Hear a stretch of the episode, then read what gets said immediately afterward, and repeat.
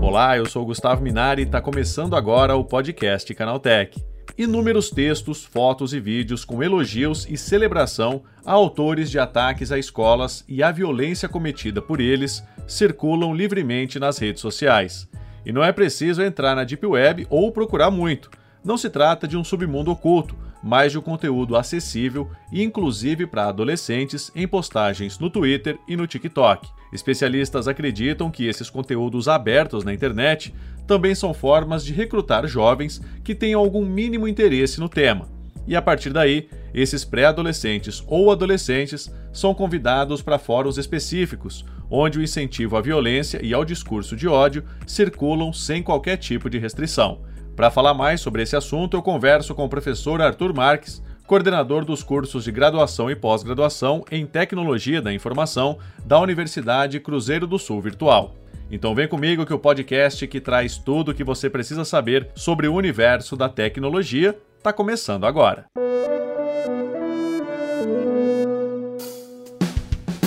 Olá, seja bem-vindo e bem-vinda ao podcast Canaltech, o programa que atualiza você sobre tudo que está rolando no incrível mundo da tecnologia. Não se esqueça de seguir a gente no seu aplicativo preferido para receber sempre os episódios novos em primeiríssima mão. E é claro, aproveita para deixar uma avaliação para a gente por lá. Diz aí o que você está achando do podcast Canaltech. Combinado? Então vamos ao tema de hoje.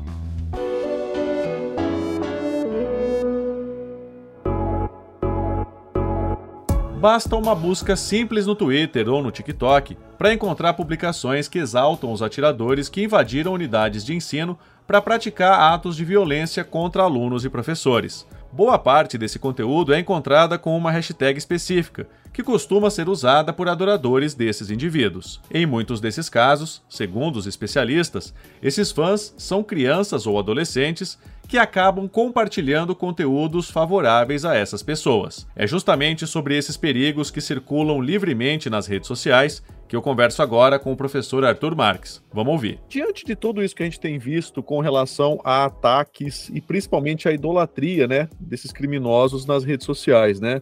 Quais são os principais fatores que levam alguns jovens a idolatrar esses autores de ataques a escolas e a se identificar com eles nas redes sociais? Legal, olha só. É, nós temos aí, é, na forma de um discurso de ódio, uma normalização da violência. Obviamente, nós temos que pensar também naquilo que a gente chama de bolhas de filtro que tem na internet. Então, o que acontece? Eu gosto de determinado assunto ou eu tenho uma sementinha plantada na minha cabeça, porque, por exemplo, eu tenho uma, uma idade ainda que não é muito propícia para entender melhor o mundo e as coisas dele, e você leva em consideração a quantidade de gamificações que existem na sociedade, que principalmente fazem com que esse jovem, que muitas vezes está sozinho em casa, porque os pais estão trabalhando, né, a sociedade é dinâmica, tem que se colocar pão em casa, afinal de contas. Então, o que, que acontece? Esses jovens, esses adolescentes, de forma geral, eles começam a ir para esses jogos. Os jogos fomentam violência, de forma geral. Não é apenas o fato do, do jogo ele ser muito bom para o reflexo, ele ser muito bom para a memória, como muitos dizem, né?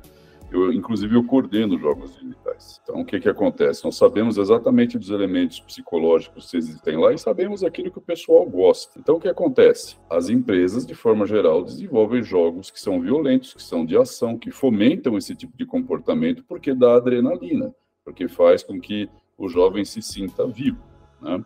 Então, em vez de experienciar as coisas do mundo, eles começam a misturar a realidade com a fantasia. E isso acaba gerando o quê?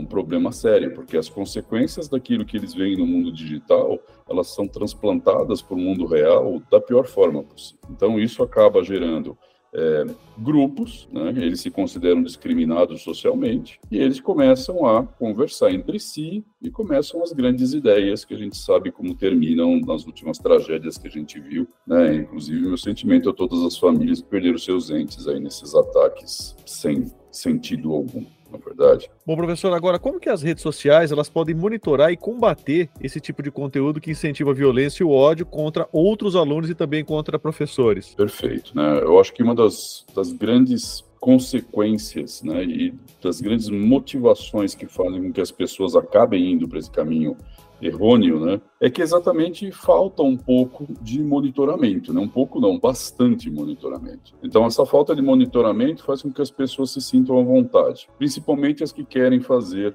mal. Infelizmente nós estamos nessa situação. Existe também uma necessidade de responsabilidade individual.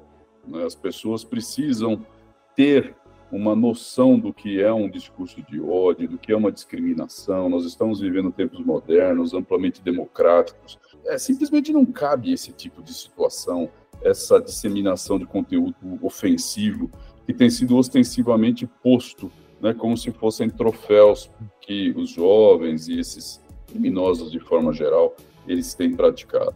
Outra, outra coisa importante, apesar de hoje ser a mais atacada, é a educação. Né? Educação é uma ferramenta muito poderosa para a sociedade, principalmente para combater o discurso do ódio. Não é simplesmente você sentar numa cadeira ou usar um monitor de vídeo e ficar escutando. Né? A educação hoje em dia ela não permite mais o um monólogo, ela permite que seja acrescentado às experiências de vida de todos que estão participando, porque ela passou a ser uma construção coletiva a educação. Né? Esses jovens muitas vezes vêm, infelizmente, né, de, de famílias desestruturadas, é, ou então não têm família, o que é mais triste ainda, né? E acabam sendo criados na rua, né? E na rua tem tudo de bom e tudo de ruim que você possa esperar, né? Então isso acaba é, gerando esse discurso, isso é prejudicial. Por quê? Porque ele acaba tirando a empatia, que é uma ferramenta necessária para que as pessoas possam entender e se colocar no lugar do outro, para que elas possam primeiramente, evitar esse discurso de rede. Outra coisa que a gente vive numa sociedade também que normalizou a violência. Né? Então, você vê é, pessoas ali é, é, na rua, você não. É como se fosse um objeto, você passa.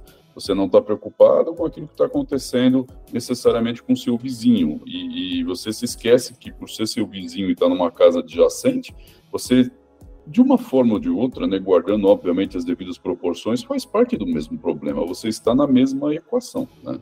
Então, o que acontece com ele, muitas vezes a gente acha que não vai acontecer com a gente. Soma-se a isso o sensacionalismo, né, que a gente vive numa era em, em, em que tudo virou é, grandes notícias. Né? É, nesse caso específico, é uma grande notícia.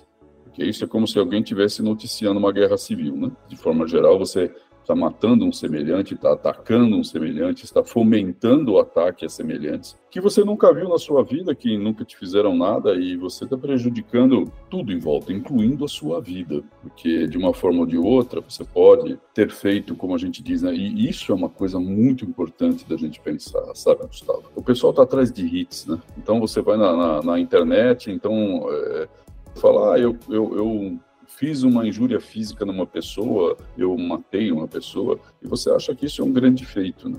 E na verdade, você não é qualquer constituição de qualquer país veda isso, né? E até as leis do convívio social normal leva em consideração esse tipo de coisa. Então, tudo isso acaba levando a sociedade a um aumento da ansiedade das pessoas e do medo, que você começa a se sentir inseguro e você, como bom ser humano, começa a querer botar a culpa em tudo, né? Então, a culpa é do Estado, a culpa é desse governo, a culpa é do meu vizinho, a culpa é do cachorro do vizinho, a culpa é da pessoa que está passando na rua. Ou seja, nós não fazemos uma análise né, introspectiva nossa, crítica, em qual o papel da gente nisso. Claro que não existe, como a gente diz, né, é, não existe pessoa perfeita. Nós estamos todos numa, numa trilha de aprendizagem. Mas é muito importante essa reflexão e, e, e nós pararmos com a resposta fácil, nós pararmos é, para ficar aguardando alguém te dar uma informação ou alguém falar o que você tem que fazer. Muito tem se falado também né, na questão da regulação das redes sociais. Perfeito. É, essa poderia ser uma forma de tentar coibir esse tipo de postagens ou essa idolatria aos criminosos? Então, na verdade, você tem duas formas de regulação. A regulação é um elemento importantíssimo, importantíssimo em qualquer sociedade. Primeiro é a própria rede social se regular. Eu não estou falando do grupo em si de, social, eu estou falando do dono da rede social daquela big tech, né, ou aquelas big techs que possuem isso, elas podem regular. Na verdade, a gente vê um afrouxamento nisso, principalmente com as últimas aquisições que foram feitas aí por bilionários. Né, essa, essa desregulação, ela acaba protegendo quem quer fazer crimes, quem quer perpetrar crimes, né, de forma geral. É necessária uma regulação interna, sim. A segunda são os governos. Os governos precisam abordar né, o digital de uma forma mais evoluída, mais avançada, porque ele faz parte da sociedade. E isso nós falamos juridicamente, nós falamos legislativamente. É importantíssimo que seja feito, sejam feitas regulações, leis, normas. Importante isso, assim, imediatamente, porque nós estamos num ponto é, em que esses criminosos, essas pessoas que querem o mal, eles não estão mais é, simplesmente se camuflando na Deep Web. Eles estão na web, estão em todos os lugares, estão aliciando pessoas para isso. Agora, professor, tem muita fake news é, circulando em grupos de WhatsApp com promessas de ataques em massa, né? É como que os pais podem identificar ameaças reais dessas postagens que são apenas caça-cliques, né? Que estão ali apenas para que a pessoa se engaje, se interesse e passe aquilo adiante. Perfeito, Gustavo. Então, vejamos bem, né? Nós temos ferramentas que são oferecidas por empresas de tecnologia para que os pais possam vigiar os seus filhos. E isso também serve para games, tá? Então, você tem plataformas aí de grandes marcas, vamos colocar dessa forma, que permite esse tipo de situação. O problema todo é, dos pais, de forma geral, claro que são, há exceções, mas é a literacia em tecnologia. Né? Então, os pais, eles têm os afazeres da vida deles, eles estão sempre apressados, acelerados, eles não acompanham aquilo que os filhos fazem normalmente, ou acham que aquilo é inocente, mas aquilo que o filho pode estar fazendo é inocente, de forma geral, né? Mas, por trás disso, existem as pessoas, porque os jogos são em rede, porque você não sabe quem está jogando do outro lado, porque você tem situações nas quais você não tem conhecimento por você não jogar na plataforma, de repente você não conheceu o que está acontecendo. Outra coisa também é em relação à própria ameaça à privacidade. Nós temos hoje é, fake news que são criadas por inteligências artificiais. Esses, esses elementos, né, essas tecnologias, elas acessam é, é, dados pessoais, independente da legislação ou não, por mais que você é, escute quando você conversa com o IA, né, e teve umas conversas engraçadíssimas esses dias aí, que geraram notícias interessantes, do tipo assim, você pergunta uma coisa, ela não pode te falar e, e, e fala, olha, eu estou seguindo a LGPD, estou seguindo a GDPR, a CCPA, quer dizer, a legislação de, de privacidade de dados. É, e de repente essa essa IA está sendo processada pelo governo italiano exatamente porque ela violou privacidade de dados. Então olha só que interessante, né? É, é para o indivíduo nada, né? E é como se fosse em Roma, né? Para os amigos tudo, né? para o patrício tudo. Né? Então é necessário sim. Você vê como é importante a gente reforçar isso. Hoje em dia não é só a notícia que ela é falsa mas a própria imagem da pessoa falando pode ter um discurso construído exatamente porque, porque entre aspas, é o que a galera quer ouvir. Né? A forma da gente fugir, ou pelo menos ter grande probabilidade de fugir de uma notícia falsa, né, é exatamente você indo buscar fonte.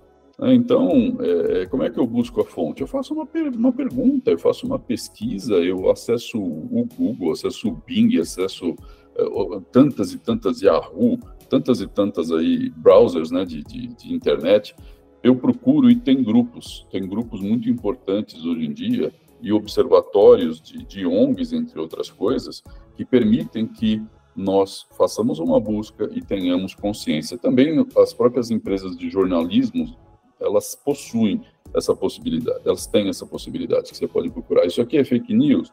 Não, isso aqui é verdade. Ah, isso aqui é fake news.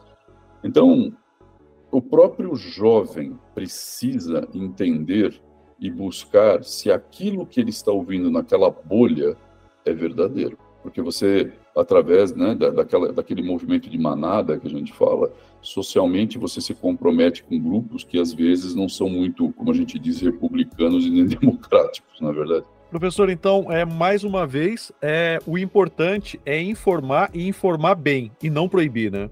Isso, a informação de qualidade. A internet, ela veio para ficar já faz 20 anos, não faz, não é agora que é novidade isso. O que é novidade é que nós estamos numa aceleração muito grande. A tecnologia que está sendo posta à disposição de nós, ela requer critério e reflexão para o uso, mas não tem volta. O que a gente precisa efetivamente é evoluir como sociedade e para entender o poder daquela ferramenta na mão da gente. Tá aí, esse foi o professor Arthur Marques falando sobre o discurso de ódio e o incentivo à violência que circulam livremente nas redes sociais. Agora se liga no que aconteceu de mais importante nesse universo da tecnologia no quadro Aconteceu também.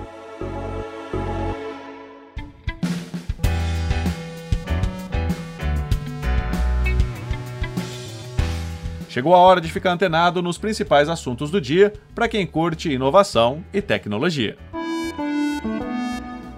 O Sebrae São Paulo anunciou o Ginga Afrotech Hub, cujo objetivo é trazer mais diversidade ao ecossistema de inovação atender às necessidades específicas e acolher as pessoas negras com projetos de negócios em tecnologia e ciência. Estão abertas 130 vagas para os três programas: Prototipa, Imerso e Cientistas. Segundo Daiane Almeida, consultora da ABS Startups, os programas para projetos e negócios em tecnologia foram desenhados para atender pessoas que hoje estão fora do radar dos programas de aceleração, os quais optam por apoiar startups mais maduras.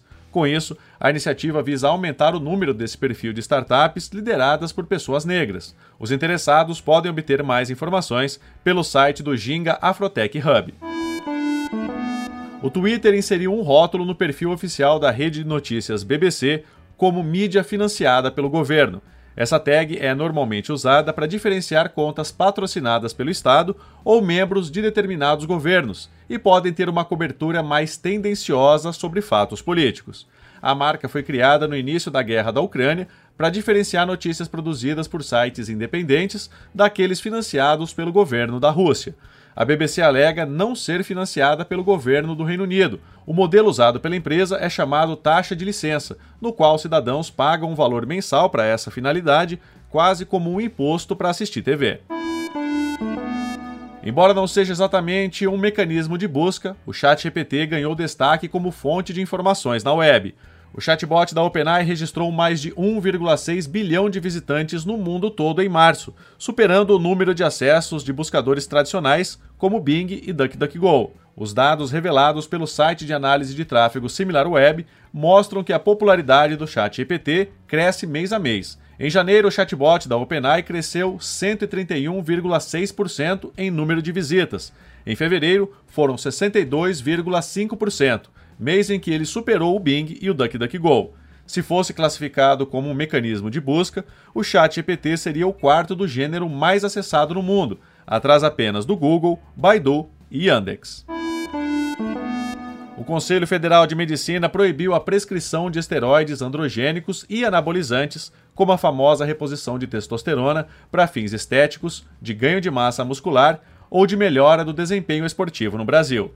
Publicada no Diário Oficial da União, a medida não impede o uso em pacientes com problemas hormonais. Vale pontuar que, muito antes dessa decisão, o uso de terapias hormonais para melhoria do desempenho físico já era vedado pelo Código de Conduta Ética do Comitê Olímpico Brasileiro. Dessa forma, o uso desses hormônios era mais comum entre atletas amadores, já que os outros passam obrigatoriamente pelo exame antidoping. Uma vendedora foi alvo do golpe da compra confirmada menos de 24 horas após abrir um anúncio de venda de um smartphone no Mercado Livre. Na fraude, o golpista chegou a entrar em contato diretamente com ela, tanto por um e-mail pessoal quanto através do WhatsApp, sem que os dados fossem passados por meio da área de perguntas ou qualquer outro meio. O caso aconteceu com a esposa de um dos editores do Canaltech, que anunciou a venda de um smartphone Samsung Galaxy Z Fold 3. Na manhã seguinte à da criação do anúncio, pelo menos duas mensagens com a suposta confirmação da compra chegaram ao e-mail dela, enquanto o golpista também entrou em contato direto através do WhatsApp, se passando por um cliente. A vendedora não realizou o envio do produto. Segundo ela, o valor citado nos e-mails estava correto, mas o anúncio havia sido criado com a oferta de frete grátis e o pagamento de custos de envio pelo suposto comprador, sendo um dos tantos indícios de golpe.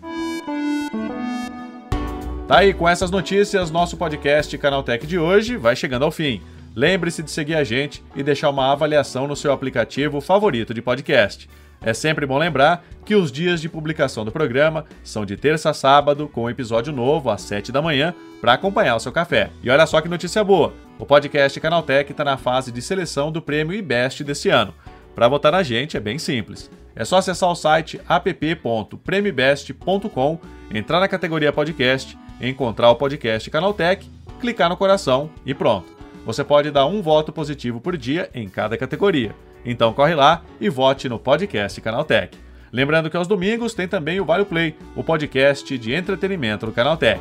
Esse episódio foi roteirizado e apresentado por mim, Gustavo Minari, e a edição foi da Julie Cruz, com a coordenação da Patrícia Gnipper. O programa também contou com reportagens de Giovanna Pinhatti, Igor Almenara, Fidel Forato e Felipe De Martini. A revisão de áudio é da dupla Mari Capetinga e Gabriel Rime, com a trilha sonora do Guilherme Zomer, e a capa desse programa foi feita pelo Eric Teixeira. Agora o nosso programa vai ficando por aqui. A gente volta amanhã com mais notícias do universo da tecnologia para você começar bem o seu dia. Até lá, tchau, tchau.